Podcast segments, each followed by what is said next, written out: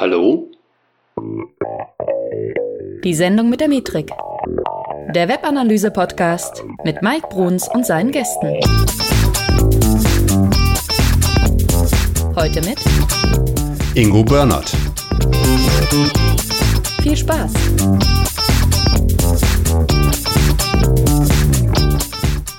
Kurz vorweg, ich möchte mich jetzt schon mal für den Ton entschuldigen, den wir in dieser Folge hatten. Auf der einen Seite ist Ingos Ton nicht überragend, mein Ton wird zur Mitte hin aber auch nicht. Das heißt, wir hatten ein bisschen Probleme mit dem Mikroswitch. Aber der Inhalt ist trotzdem cool. Also hör rein und viel Spaß.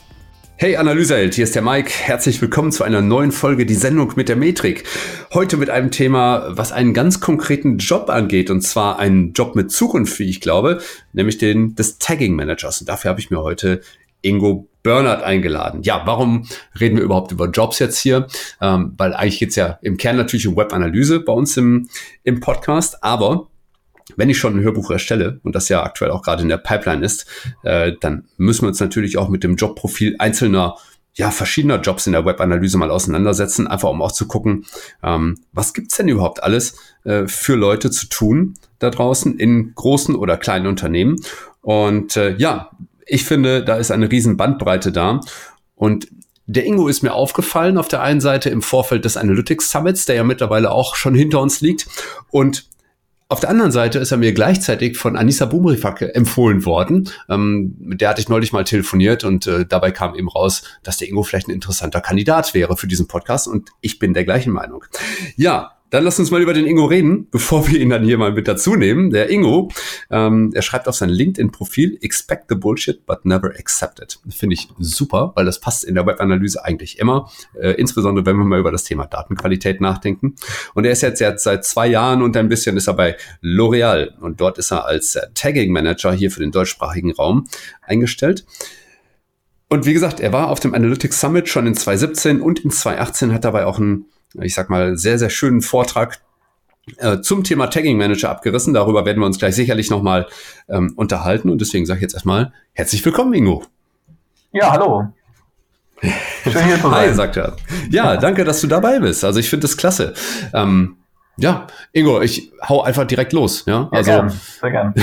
Wie bist du zur Webanalyse gekommen? Du bist nämlich gar kein hm. Webanalyst im, im Kern nee, gewesen früher, ne? Tatsächlich so. Ich habe äh, tatsächlich, äh, kann man das als Quereinsteiger bezeichnen. Äh, ja. Ich habe einen Master in Geschichte. Ich habe also eigentlich ganz weit weg von der Technik äh, angefangen. Ähm, ist einfach ein Interessengebiet. Ich habe einfach ein sehr breites Interessengebiet. Und ähm, dieses ganze Technik-Ding, das war dann quasi das Hobby die ganze Zeit. Ähm, es war uns auch deutlich leichter in diesem digitalen Bereich äh, auch einen Studentenjob zu finden. Und so bin ich quasi leicht in diese Richtung gekommen. gekommen. Und nach meinem, nach meinem Abschluss habe ich halt quasi meinen Studentenjob weitergemacht ähm, und habe in meinem, meinem eigentlichen Studienfach gar nicht gearbeitet. Und irgendwann bin ich dann, ich glaube 2000, ich weiß gar nicht mehr genau, 2013, 2013 tatsächlich zur Group M gekommen. Das ist die, die, ich weiß nicht, wer die nicht kennt, das ist die äh, Mutterfirma der verschiedenen Mediaagenturen hier in Deutschland, also der Mediacom, der äh, MEC, die jetzt Wavemaker heißt und noch zwei, drei andere. Und die machen die ganze ähm, Ad-Server-Technik, das ganze Ad-Management für diese Agencies. Und ähm, so bin ich dahin gekommen. Ich habe dann äh, hm. in meiner Zeit dort bin ich weg vom reinen Ad-Server bedienen hin mehr zu Zusammenspiel Ad-Server und Analytics-Lösungen. Ne? Also, mhm. äh, dass diese, diese ganzen Campaigns, die ganzen Kampagnen auch tatsächlich so im Ad-Server des Kunden auch auftauchen, dass die auch was damit anfangen können und dass sie die halt vernünftig analysieren können und in ihre, ihre Gesamt, ähm, Gesamtstrategie, ähm, in den Gesamtdatentopf, würde ich mal so sagen, auch äh, vernünftig einfließen und dass die Analyse halt leicht fällt. Ne? So bin ich da reingekommen. Und ich mache das jetzt seit 2016 für L'Oreal Deutschland. Ja. Und da bist du einfach, ich sag mal, so reingekommen, bist du angesprochen worden oder? Über einen Headhunter. Was war der Grund dann? Über einen Headhunter, tatsächlich. Ja, ja. guck mal. Ne? Ja, ähm, also insbesondere im Vorfeld meiner Recherchen fürs Hörbuch bin ich natürlich immer wieder auch auf die Problematik gestoßen, ähm, Leute überhaupt finden zu können für den Bereich Webanalyse. Mhm. Ja. So, das heißt, da läuft unglaublich viel über ja. Headhunting, das weiß ich mittlerweile. Und ähm, natürlich ist es auch so, äh, dass das ja auch außerhalb von schwierigen Bereichen ein, ich sag mal, zunehmender Faktor ist, mhm. über Headhunting irgendwo reinzukommen. Und jetzt bist du bei L'Oreal und mhm. was ist dein Job? Was machst du? Genau, der, du bist Tagging Manager. Richtig, der nennt sich auch Tagging Manager. Der wurde 2016 geschaffen, diese Stelle, im Zuge der, mhm.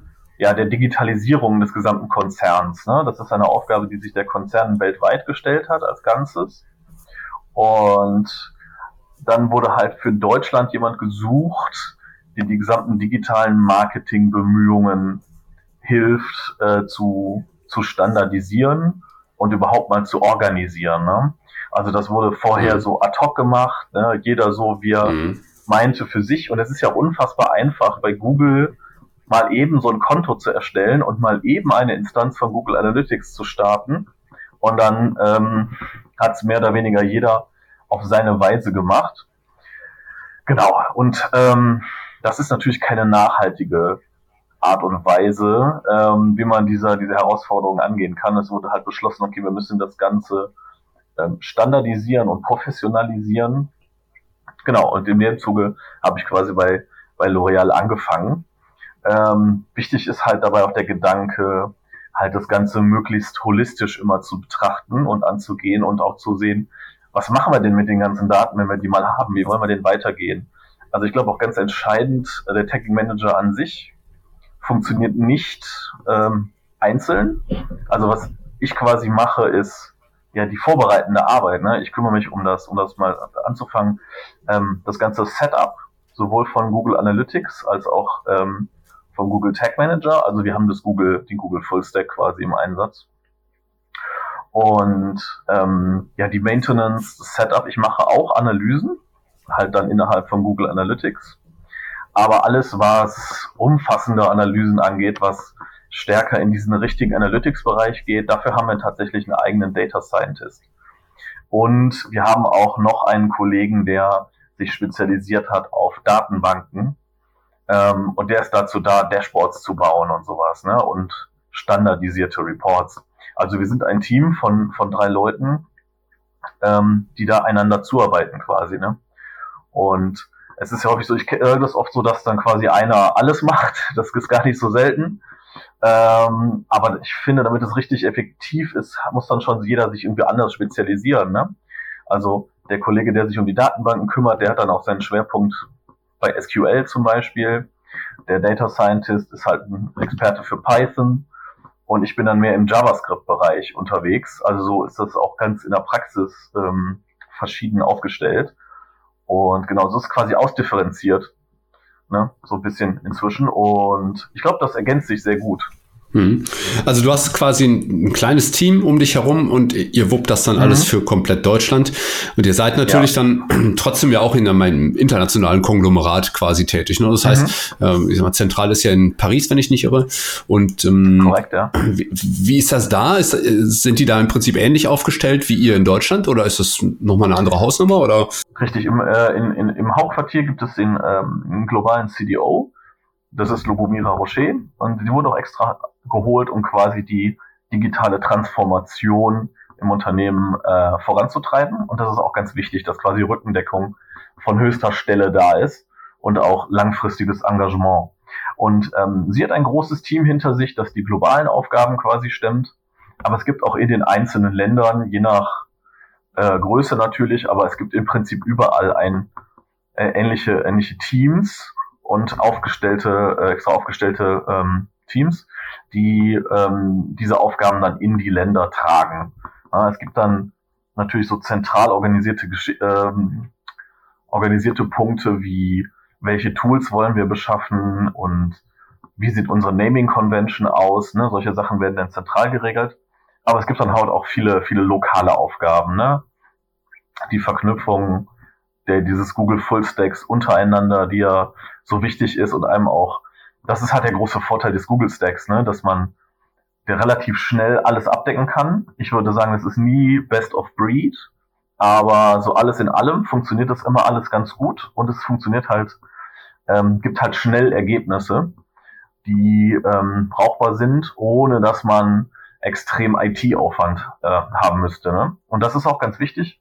Unsere ganzen technischen Aufgaben, die ganzen Digitalaufgaben sind nicht in der IT ähm, untergebracht, sondern beim Marketing. Ne? Also wir, ich gehöre zum Central Marketing Office ähm, bei uns in Deutschland. Also wir liegen sehr nah am Business.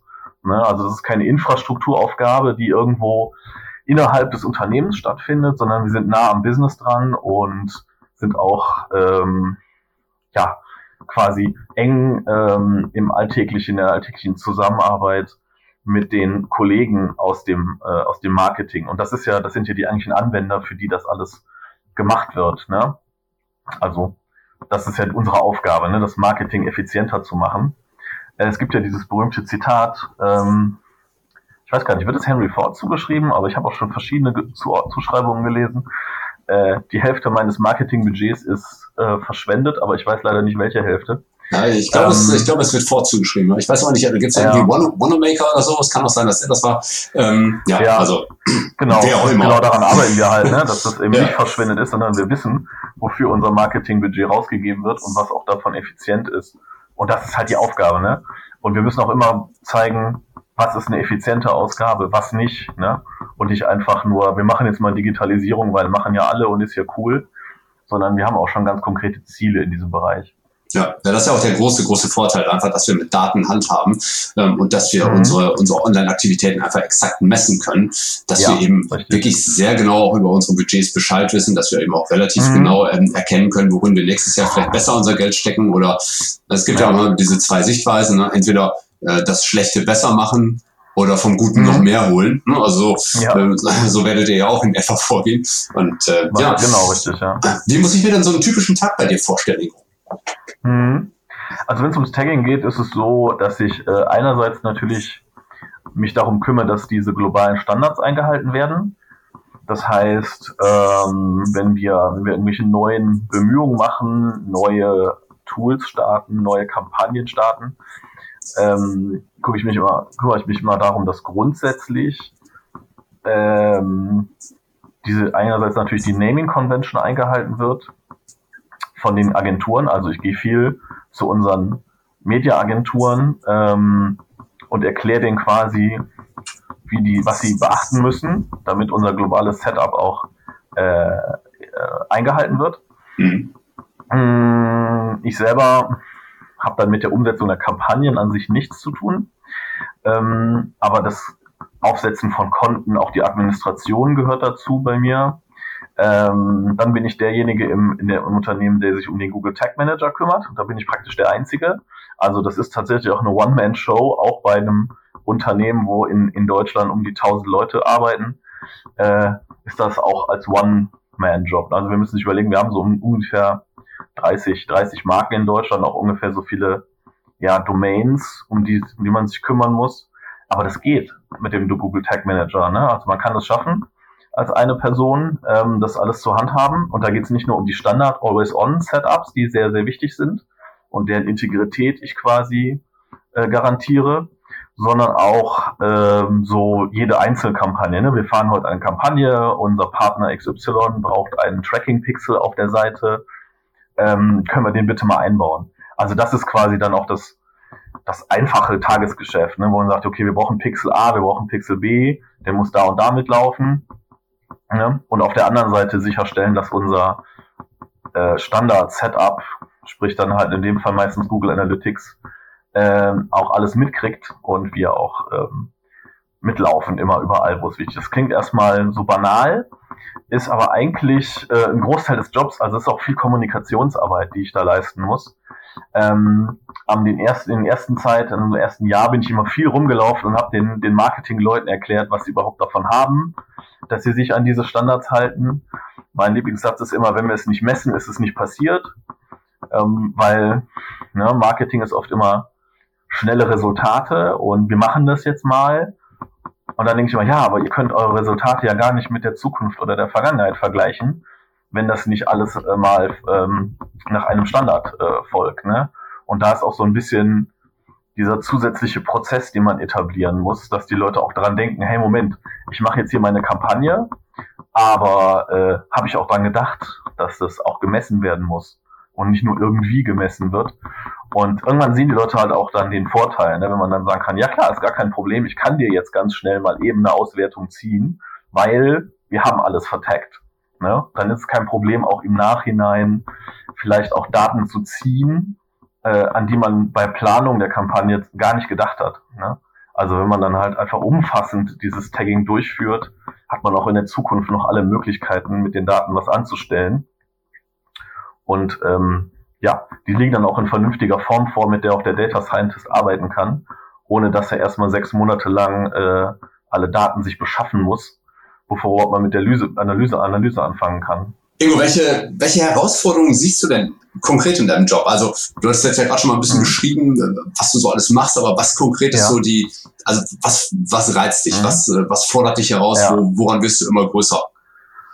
Ja, also ähm, was ich kurz angesprochen habe, ist dieser kommunikative Aspekt, der ist ja mhm. spannend. Mhm. Wie gesagt, wir sind im Marketing angesiedelt, aber für die Marketing-Kollegen sind wir häufig IT aber für die IT sind wir Marketing. Ne? Also wir sind irgendwo da in der Mitte und so eine Hybridfunktion, was sehr spannend ist, also man kennt quasi beide Seiten und wir leisten auch Übersetzungsarbeit häufig. Ne? Also es ist ja auch oft so im Tagging, dass wir gucken müssen, dass auf der Webseite der, der Data Layer vollständig ist, also sämtliche Informationen, die wir haben wollen, auch verfügbar sind in der Form, in der der Google Tag Manager sie erwartet. Und dann ist halt Coding-Arbeit erforderlich. Ne? Also ich rede quasi mit dem Marketing-Kollegen und frage, was wird ihr denn wissen? Was ist denn für euch inhaltlich interessant? Dann müssen wir uns überlegen, was ist die KPI, die wir dazu brauchen, um das auch messen zu können. Und dann muss ich zum Entwickler gehen und dem quasi ins Pflichtenheft schreiben oder ins Ticket schreiben, was er denn jetzt programmieren soll für einen Code. Na, und wenn es da keinen Übersetzer gibt, dann macht der Entwickler irgendwas, was gerade ihm sinnvoll erscheint und was auch vermutlich einfacher umzusetzen ist, aber nicht unbedingt der, äh, der, der Erwartungen des Marketeers entspricht. Und da bin ich quasi dann der, der Übersetzer an dieser Stelle. Ne? Und das finde ich super spannend. Man muss also ein bisschen so beide Welten kennen. Das Marketing und ähm, die, die Technik verstehen. Und da ist man quasi so ein, so ein Zwischending. Ne?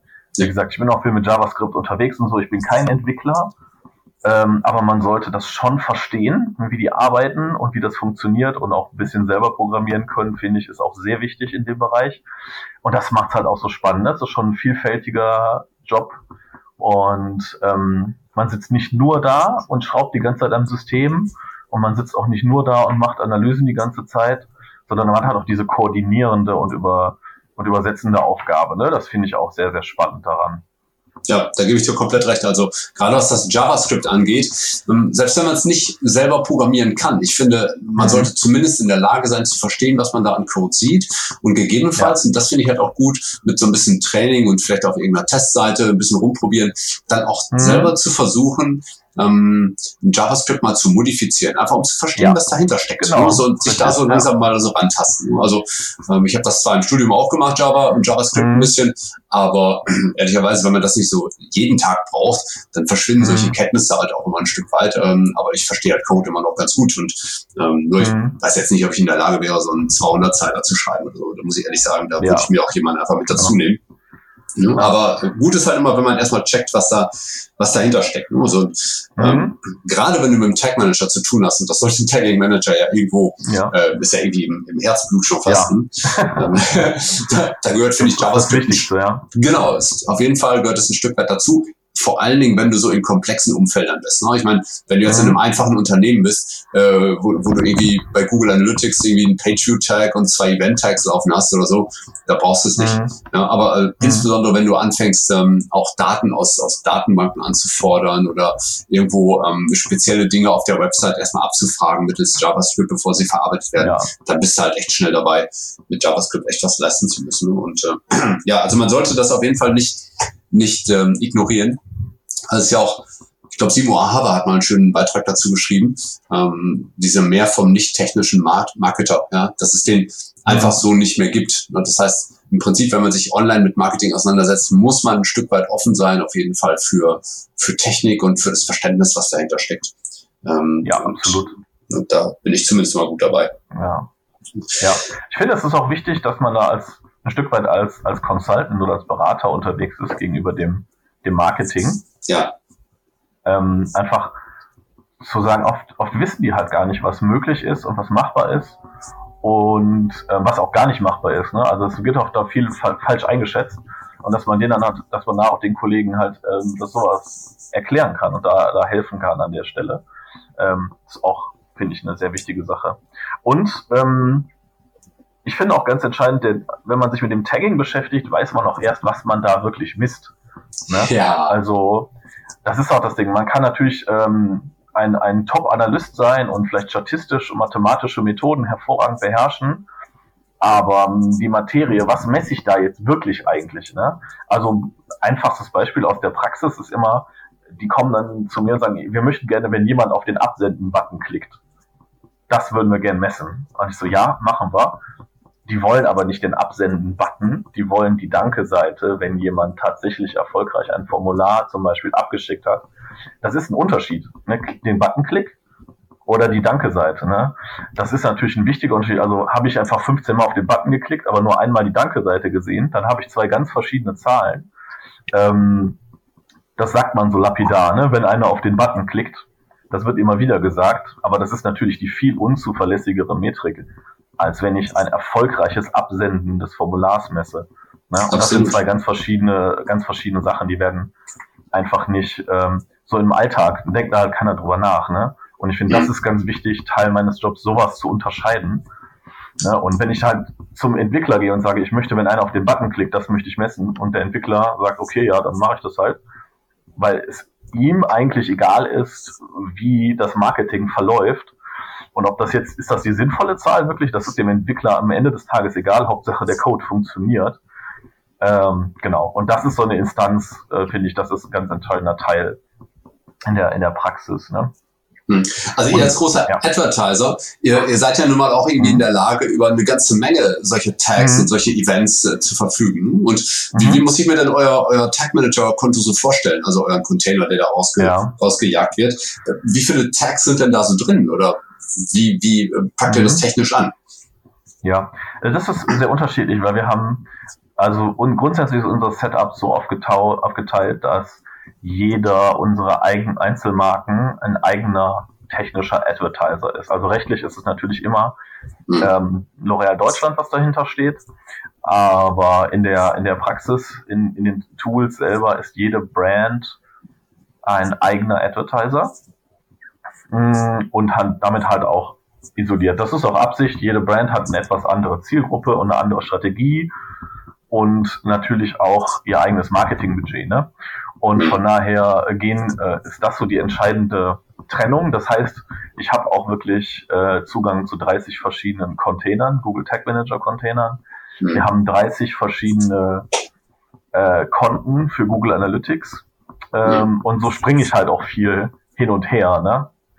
Ähm, und dazu kommt natürlich, dass das ein internationales Setup ist. Ihr müsst euch also vorstellen, L'Oréal Paris hat jetzt ein Konto bei Google Analytics weltweit und jedes Land hat seine eigene Property.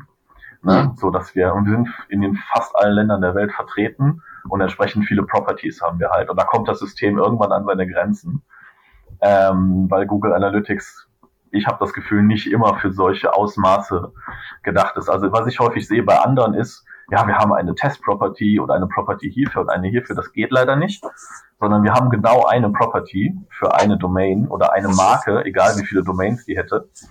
Ähm, und dann müssen wir das über die Views lösen. Ne? Das ist so ein ganz konkretes Problem in Google Analytics, was wir halt haben. Weil, wie gesagt, ich habe das Gefühl, dass Google Analytics nicht für Kunden dieser Größe entworfen wurde. Ähm, es ist aber nicht ungeeignet. Also äh, in der Praxis kriegen wir das hin. Ähm, und wir müssen halt nur mit ein paar Einschränkungen leben. Ne? Also wir können nicht einfach mal eben eine neue Property für irgendwas erstellen, weil wir das gerne so hätten. Ähm, und ja, wir sind dann auch irgendwann mal an der Grenze der verfügbaren äh, Datenansichten angekommen. Ähm, auch wenn wir natürlich die, die äh, nicht die Gratis-Version haben, sondern schon Zahlen für unser Google Analytics. Aber selbst da ist irgendwann mal eine Grenze. Ähm, genau. Und da ist quasi, deswegen ist es umso wichtiger, dass wir uns an diese Standards halten und immer auch diesen Gedanken im Kopf behalten. Wir wollen ja auch, dass alles, was quasi zusammengehört, in einem Topf landet. Und ein Topf ist ja bei Google Analytics diese Property. Ähm, das hat ja auch Vorteile. Ne? Also wenn alles, was ich irgendwo messe, ähm, in dieser einen Property landet, dann habe ich da schon ganz viel an einer Stelle versammelt, was ich dann ja auch nutzen kann innerhalb des Google Stack. Ne? Also ganz praktisch. Ich kann das nutzen, um Audiences zu generieren die dann wiederum die Kollegen von der Media benutzen können, um besseres Targeting durchzuführen. Also First-Party-Daten sammeln an der Stelle, um das Thema mal kurz anzureißen, äh, ist ein ganz wichtiges Thema natürlich für uns. Jetzt ähm, ist es natürlich so, in diesem, in so einem komplexen Umfeld, da müsst ihr auch einiges, ich sag mal, in vorgefertigten Prozessen irgendwie abarbeiten. Das heißt also, mhm. ähm, du musst genau wissen, wen du zu welchem Zeitpunkt, äh, zu welchem Thema ansprechen kannst, äh, zu welchem, mhm. äh, ja, welche Dimension das annehmen soll, ob ihr ein Meeting einbauen müsst und so weiter.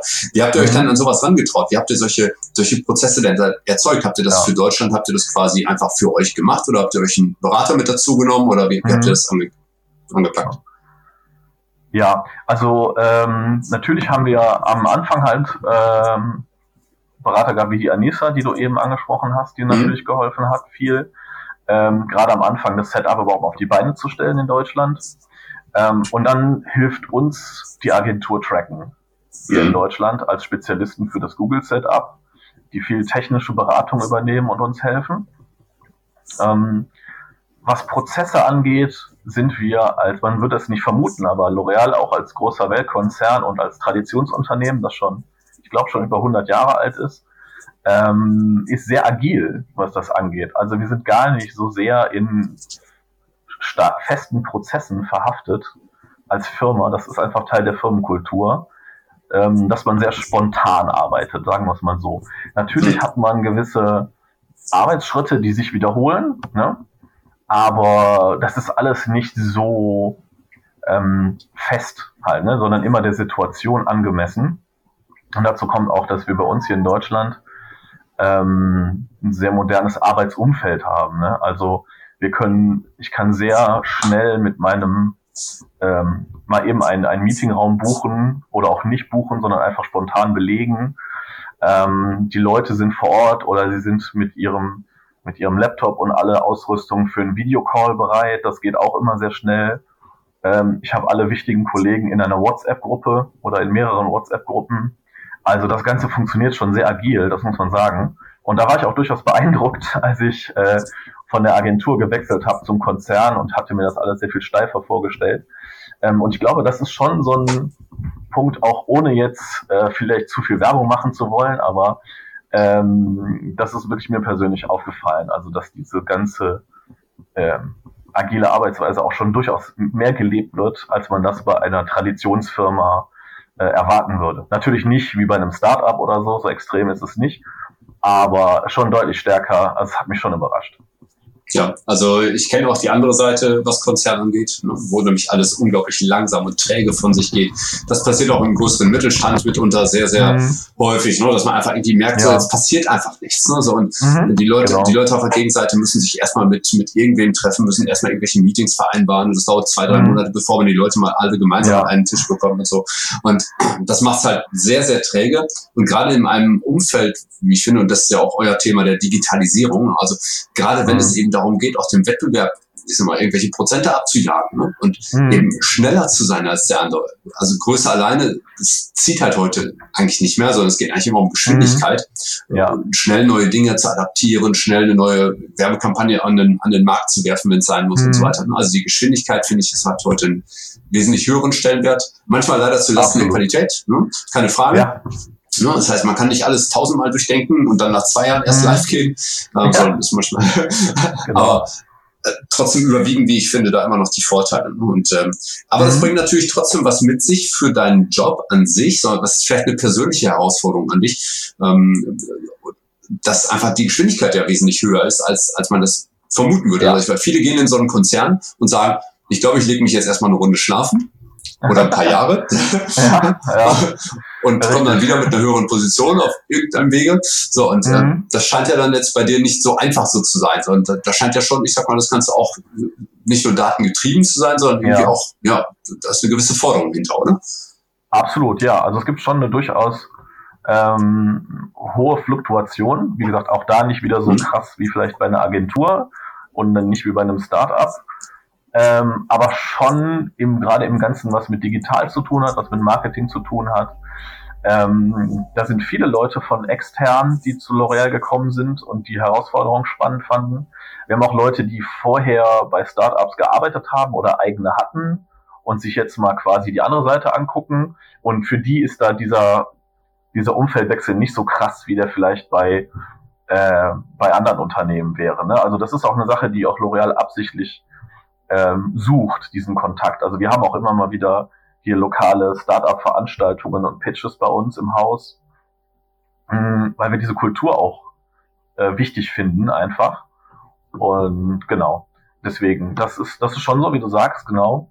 Ähm, ja, es ist, ich will es also nicht übertreiben, es ist nicht genauso äh, wie bei einem Startup oder, oder so, aber es ist auch nicht der Konzern, der mit seinen eingefahrenen Prozessen, sondern eingefahrene Prozesse sind wirklich das, was wir, was wir meiden wollen. Es gibt natürlich Sachen, die lassen sich nicht verändern. Ne? Es gibt Dinge, das ist dann die Rechtsabteilung, die arbeitet so, wie sie arbeitet, oder die Buchhaltung arbeitet halt so, wie sie arbeitet. Ähm, da können wir dann nichts dran ändern. Aber wenn wir uns innerhalb dieser digitalen Sphäre äh, und auch im Marketing, was ja auch was moderneres ist, äh, bewegen, da lässt sich relativ schnell, relativ viel bewegen, wenn man nur mit den richtigen Leuten redet. Also da ist der persönliche Kontakt tatsächlich mit den entsprechenden, ähm, den entsprechenden Kollegen wichtiger als, als alles andere. Ähm, ja, und dann kann man auch äh, Ergebnisse produzieren. Das ist schon ganz spannend, ja. ja. Würdest du, oder andersrum gefragt, was würdest du sagen, was deinen Job besonders macht? Also was hebt ihn ab von anderen Jobs?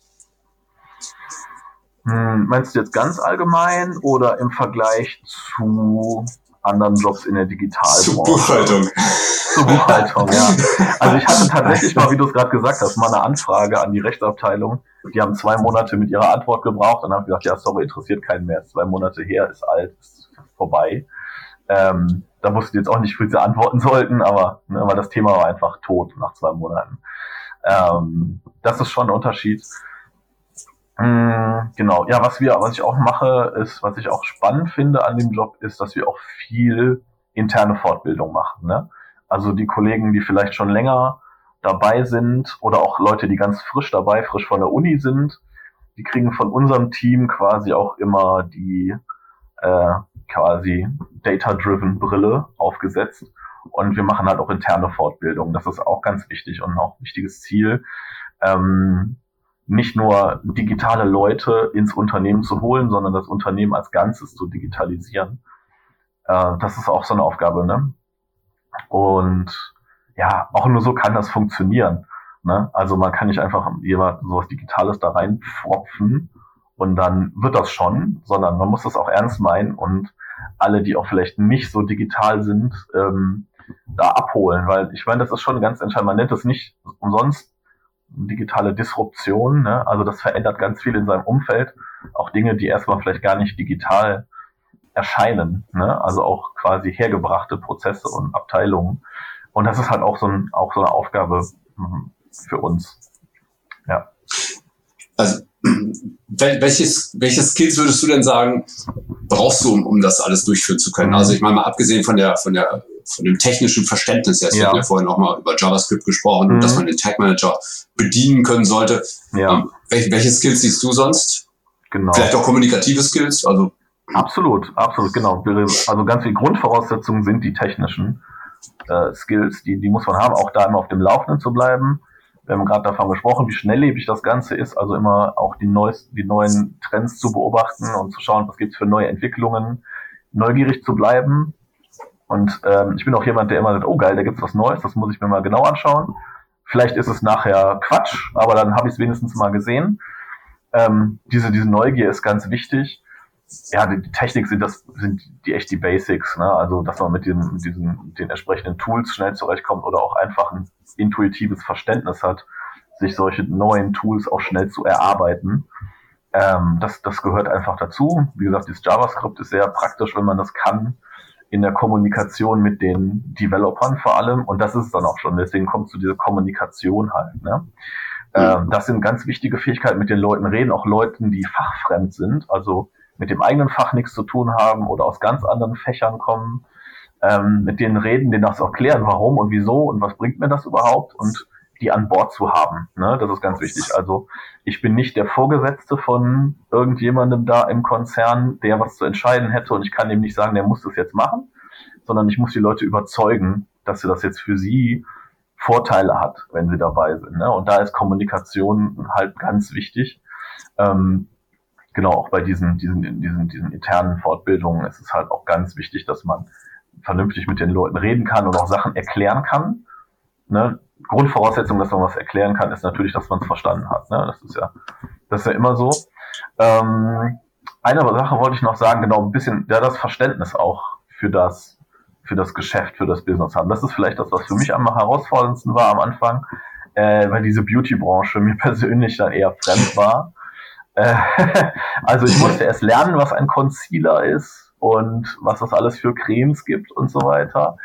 Ähm, aber da haben wir natürlich Profis im Haus ohne Ende. Ne? Also da konnte ich mich dann von Produktmanagern schulen lassen. Das ist dann ganz einfach. Davon haben wir Hunderte im Haus, die sich bestens auskennen mit den Produkten und mit der Schönheitsbranche als Ganzes. Ähm, ja, die muss man halt kennen ne? und wissen, wie tickt die, was ist da entscheidend. Und ähm, ja, das sollte man auf keinen Fall aus den Augen verlieren, wenn man über den reinen Technikspezialisten hinaus äh, gehen möchte. Ne? Man kann natürlich sagen, okay, ich bleibe der Technik-Spezialist, äh, der Senior in meinem Bereich, aber sonst nichts weiter. Gut, dann kann man darauf vielleicht auch verzichten, aber wenn man, wie gesagt, diese ganze Herausforderung digitale Transformation annehmen will, dann muss man auch schon das, das Business so ein bisschen verstehen. Ja. ja, das sehe ich auch als, als eine der Kernvoraussetzungen, insbesondere wenn du, wenn du an Analyse selber hinterher auch rangehst. Ja. Ich meine, Tagging ist ja das eine und dann das Geschäftsmodell verstehen, das finde ich super wichtig. Aber auf der anderen Seite, wenn du natürlich als Analyst zum Beispiel in ein Unternehmen mhm. reingehst und sagst, jetzt muss ich hier, ich muss Optimierungsmaßnahmen vorschlagen oder ja. ich muss zumindest mal analysieren, wo es hakt und so und du verstehst das mhm. Business nicht oder die verschiedenen Kanäle nicht. Ja. Du stehst halt irgendwo, dann stehst du ziemlich allein da plötzlich und das äh, ja. macht irgendwie wenig genau. Sinn. Also, ja, da vielleicht ein ähm, ganz konkretes Beispiel. Also wir haben eine Analyse gemacht zu unserer Mobile-Seite von unserer ähm, professionellen Marke, also die Marke, die Marken, die hier äh, professionelle Friseurprodukte verkaufen, die man halt auch beim Friseur im Salon kaufen kann. Ihr kennt die vielleicht, da stehen die schon mal im Regal. Ähm, das ist natürlich ein ganz spezielles Business. Ne? Und dann haben wir eine Analyse gemacht zu dem Verhalten Nutzern auf der Webseite, ob sie den, den Store Locator benutzen und ob sie auch im Salon anrufen. Ähm, wir haben dann ja gesehen, dass die Quote, die Store Locator zu benutzen, sehr, sehr hoch war.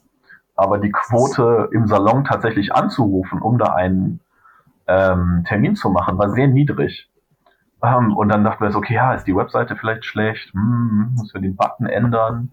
Und dann fiel aber dann sehr schnell auf, äh, es liegt einfach daran, die Leute suchen die Stores am Wochenende oder nach Feierabend und dann hat der Laden geschlossen, dann kann man da gar nicht anrufen. Ne? Das muss man halt wissen. Ne? Das ist so ganz naheliegend, wenn man mal drüber nachdenkt. Ja, natürlich. Dann haben wir geschaut, eine, einfach die Auswertung, was ist die Uhrzeit, wann die den Store Locator benutzen. Ja, nach Feierabend, wenn sie Zeit haben. Oder am Wochenende, ja, und dann ist der Laden einfach geschlossen. Ne? Und dann kann man da natürlich nicht anrufen, das wissen die Leute. Ne? Ja, und dann drückt auch keiner auf diesen Button. Ganz einfach. Das ist für die Analyse natürlich entscheidend zu wissen.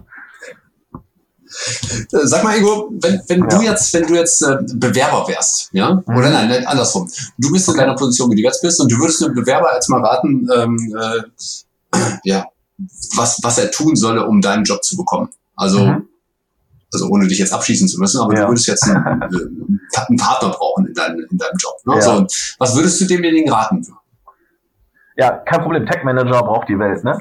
Also mehr davon. ähm, deswegen gar kein Problem. Was würde ich raten? Ja, ähm, ganz allgemein ist es wichtig, vielseitig halt interessiert zu sein und diesen Spagat hinzukriegen. Einerseits Technik, andererseits Kommunikation. Ne? Das ist, das ist wirklich äh, eine ganz, ganz wichtige Sache, weil ähm, wenn man nur das reine Tagging machen will, dann kann man quasi auch ein Webentwickler sein, der sich so ein bisschen spezialisiert auf diese Sache. Dann kann man das natürlich auch machen. Ähm, aber genau, dieses, dass einem, dass man quasi so ein bisschen in beide Welten, in beiden Welten zu Hause ist. Ähm, ja, und wenn man aus diesem ganzen, ich meine, wenn man, die meisten kommen ja über das tatsächliche Analytics in diesem Bereich und wenn man merkt, man ist natürlich analytisch interessiert und denkt auch analytisch, aber man ist mehr daran interessiert, wie kommen diese Zahlen eigentlich zustande, als zu schauen, ähm, ja, kann ich vielleicht noch eine geile Analyse machen, wenn ich jetzt R kann oder so. Ähm, dann sollte man vielleicht in die Richtung Tagging Manager gehen. Ja, also wenn wir das Technische, das Wie und ein bisschen unter die Haube gucken und wie funktioniert eine Webseite, ne, Webmechanik und so weiter. Ähm, wenn einen das interessiert, ne, ich glaube, das ist das, das ist das Wichtigste. Die Technik dann an sich lernen, ja, gut, klar. Aber da sieht man dann, was man im Alltag wirklich braucht. Und das Gute ist ja, es ist kein Problem mehr heutzutage, sich ähm, einen Online-Kurs anzuschauen für entweder einzelne Sprachen oder einzelne Tools, die man vielleicht noch nicht kennt aber da darf man halt auch einfach keine Angst haben, keine Berührungsängste, ne? sondern dann, okay, das ist halt was Neues, dann versuche ich das. Ähm, ich für meinen Teil hatte vor meinem Job bei L'Oreal keine Erfahrung mit ähm, Atlassian Jira zum Projektmanagement und habe das dann halt gelernt. Ne? Aber das ist ganz wichtig, keine Angst davor haben, Neues zu lernen. Ja, würdest du denn sagen, dass jemand ähm, den Tag Manager schon beherrschen muss, wenn er in diese Position rein soll, oder ist das eher ein Training on the Job? Das ist eine gute Frage. Ähm, ich glaube, wenn man sich auskennt mit Website-Entwicklung, ohne dass man jetzt Developer ist, aber zumindest, dass man weiß, wie das grundsätzlich funktioniert, dann lernt man das sehr schnell. Ähm, ich glaube, es ist ein bisschen schwieriger, wenn man nur aus der Analyse kommt, weil das dann doch sehr schnell sehr technisch wird, wie du eben auch gesagt hast beim, beim Tag Manager. Ne? Also einen Page-View-Pixel setzen oder sowas in der Art. Das macht einem Google sehr leicht. Mm, aber wir verwenden zum Beispiel die Facebook-API auf unseren Seiten um, und haben einfach die Pixel nicht als solche, als Tags hinterlegt, sondern wir haben zer zerlegte JavaScripts, die einzelne Calls äh, zusammenbauen, je nachdem, was gerade für ein Event auf der Seite stattfindet. Ähm, und dann wird's kompliziert, glaube ich. Also es hängt davon ab, wie komplex das Setup ist, was im Einsatz ist. Ne? Wenn es nur darum geht, äh, auf Seite A feuert Pixel A und auf Seite B feuert ein anderer Pixel, dann geht's. Dann kann man da sehr schnell reinkommen.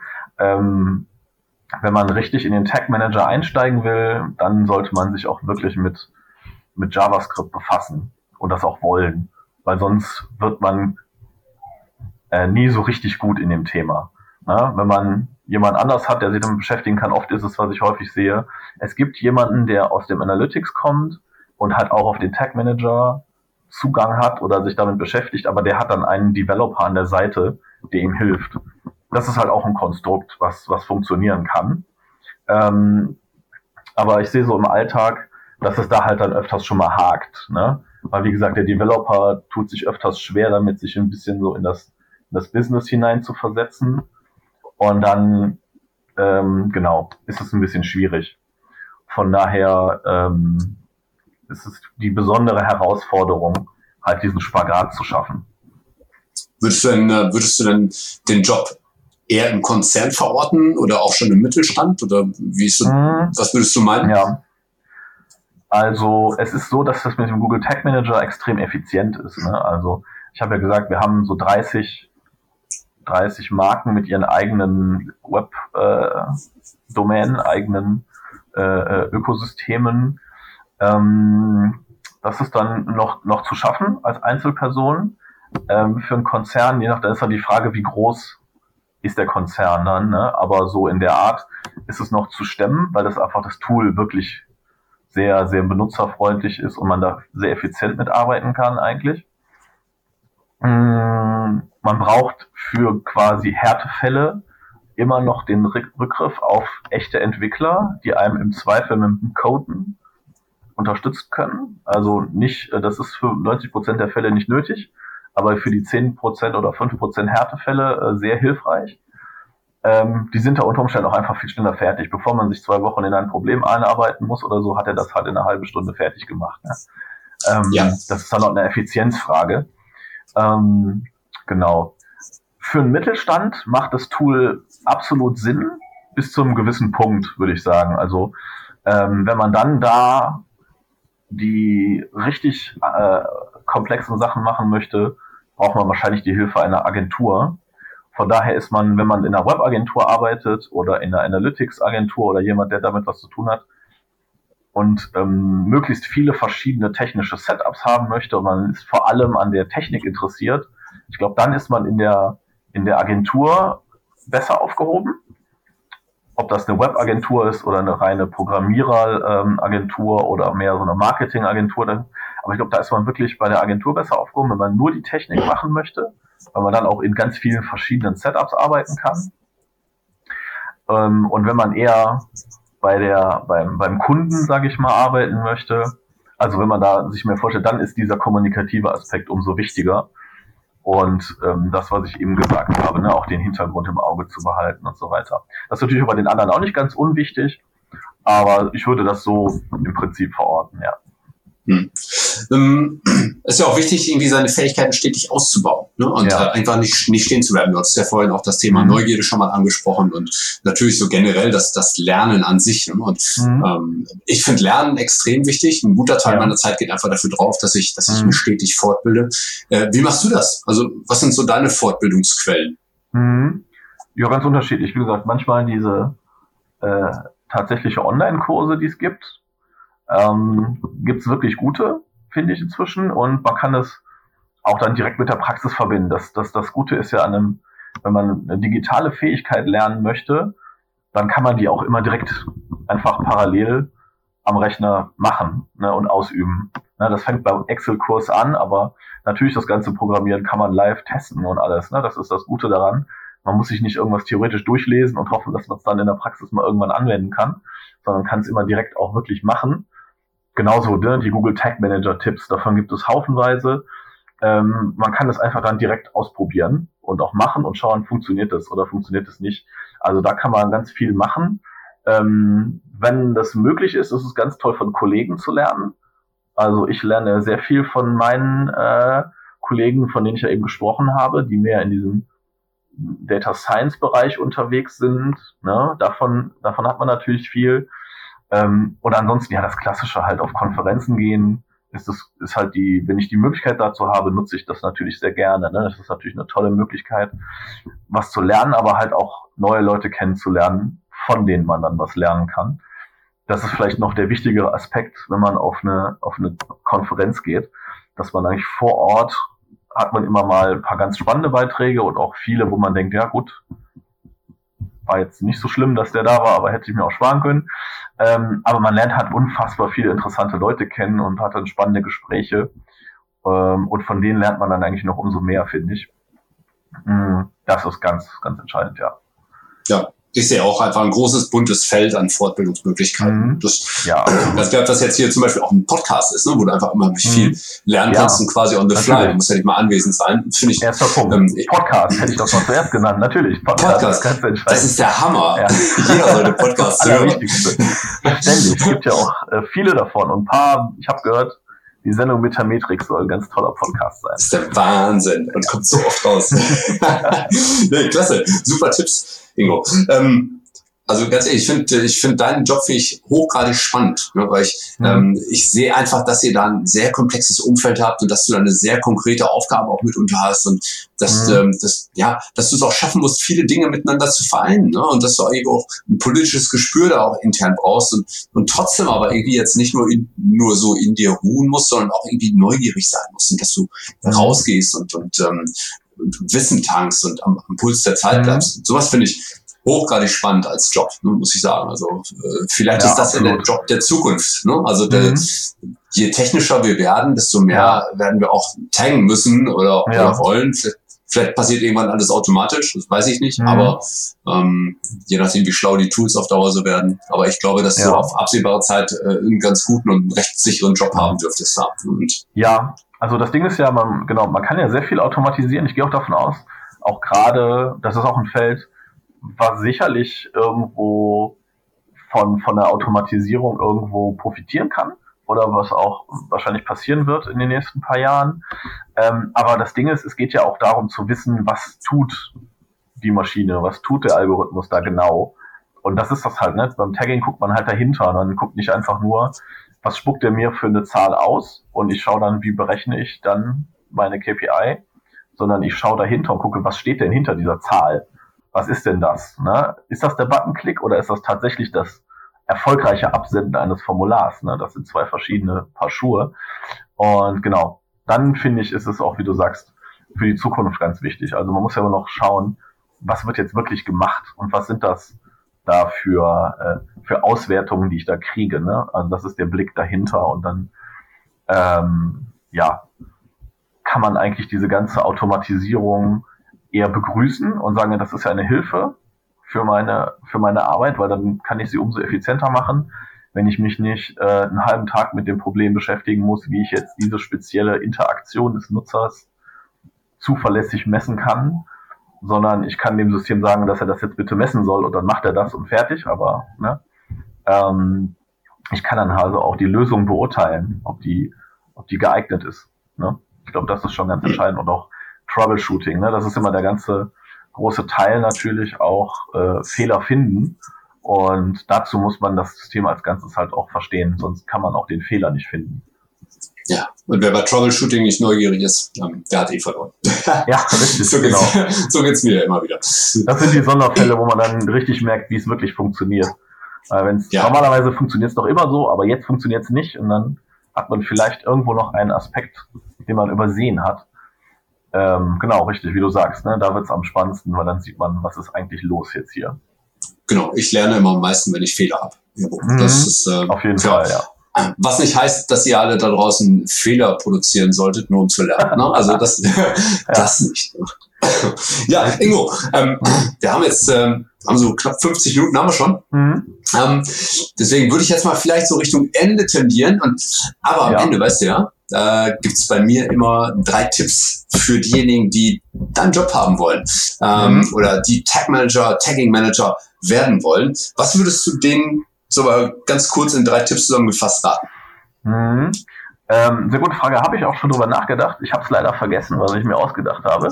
Äh, aber ich kann dir gerne spontan natürlich absolut. Also was wir schon gesagt haben, ist diese die Websprachen, ne? Also außer HTML und CSS auch JavaScript äh, zu verstehen. Man muss nicht Developer sein, aber man sollte sie verstehen. Ne? Das ist ein ganz wichtiger Tipp, würde ich behaupten. Dann ähm, sich auch dafür zu interessieren, warum funktioniert, macht, machen wir das Ganze, ne? Also was ist die Aufgabe meiner Webseite jetzt zum Beispiel ganz konkret, ne? Was soll die bewirken? Und ähm, dass man möchte, dass das auch möglichst gut funktioniert. Und der Aufgabe einer Webseite ist in der Regel, zumindest wenn es um, um, Unternehmen geht, ist es ja eine Marketingaufgabe. Und das sollte auch schon die Aufgabe sein, die man sich selber irgendwo gesetzt hat, ne? Weil wenn man, wenn es einem im Grunde egal ist, ob es funktioniert oder nicht, dann wird man auch diesen Job nicht richtig machen. Ne? Ähm, das ist, glaube ich, eine Sache, die, die ganz klar ist. Ja, und dann, ähm, was wir auch schon gesagt haben, das, das neugierig bleiben. Ne? Also wenn man, solange man gespannt ist, wenn man was von der Neuigkeit hört äh, und gar nicht abwarten kann, zu erfahren, was dahinter steht, äh, solange macht man, glaube ich, seinen Job auch gut.